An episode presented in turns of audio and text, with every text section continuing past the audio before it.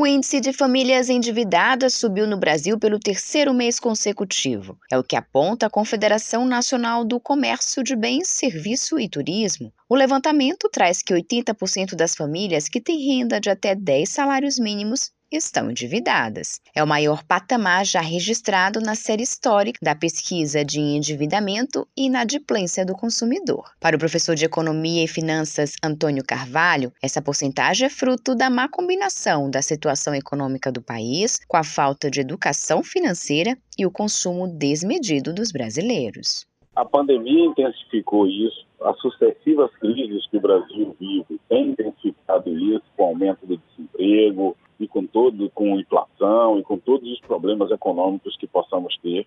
Mas, de maneira geral, o brasileiro ele é endividado. Desde 2010, quando eu comecei a acompanhar a série histórica aí do endividamento no Brasil, ele nunca foi inferior a 50%. Sempre metade da população brasileira, ou mais, hoje chegando a 80%, estiveram endividados, ou seja, incapacitados de pagar a totalidade dos seus compromissos financeiros. Logicamente que nós temos no Brasil uma combinação perversa. Nós temos uma renda média muito baixa. É, além disso, nós temos uma quase que completa ausência de educação financeira e um excesso de oferta de crédito, quase que desmedida, em alguns casos até irresponsável. Isso é perigosíssimo. A inadimplência dos consumidores brasileiros também segue crescendo. Em setembro, mais de 10% das famílias afirmaram que não conseguiram quitar as contas atrasadas. O professor alerta que a renegociação das dívidas ainda é o melhor caminho. No caso de existência de dívida, sempre é importante o consumidor endividado buscar a negociação.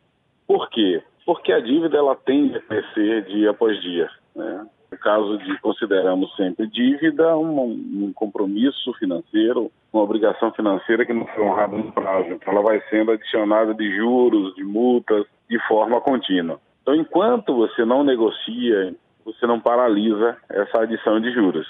Então, é sempre bom negociar. A negociação significa que o consumidor ele consegue paralisar, estancar o crescimento da dívida, né? frear o crescimento da dívida.